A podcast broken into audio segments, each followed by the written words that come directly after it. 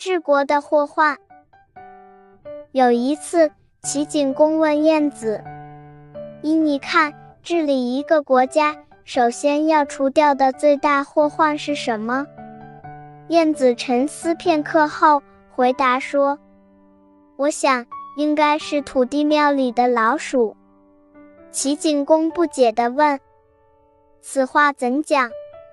于是燕子就不紧不慢地仔细道来：“土地庙是人们用来供奉土地神的场所，为了祈求神灵保佑人间四季平安、五谷丰登，人们在修建土地庙时十分虔诚和卖力。他们首先在四周用许多木条编成一座围墙。”并且盖上屋顶，然后抹上黄泥，使其牢固保暖，不怕风吹雨打。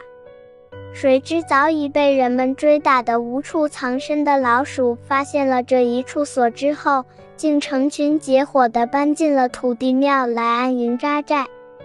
他们在庙内打洞做窝，繁衍后代，还要偷吃人们用来祭祀土地神的各种贡品。直闹得四邻八舍不得安宁。人们恨透了这帮害人的老鼠，总想除掉它们，但又苦于找不到一种恰当的方法。用烟火去熏老鼠洞吧，人们害怕会因此引燃了四面筑墙的木条，这将使土地庙化成一片灰烬。用水去淹灌老鼠洞吧，又怕浸脱了涂在墙上的黄泥巴。从而使庙墙坍塌。由于顾虑太多，左右为难，所以土地庙里的老鼠不仅没能消灭，反而越来越多，越来越猖狂。说到这里，燕子打量了一下齐景公的脸色，只见他正在洗耳恭听，若有所思。于是，燕子乘机将话锋一转，直言道。其实，一个国家也会有这样害人的老鼠，他们就是那些国君所亲信的小人。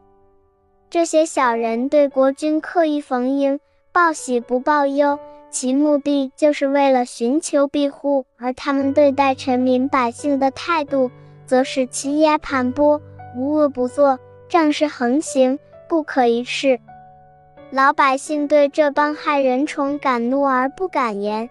因为在他们的背后有国君这顶保护伞啊，所以我认为要想治理好一个国家，首先就要国君下决心，亲手除掉这些土地庙里的老鼠。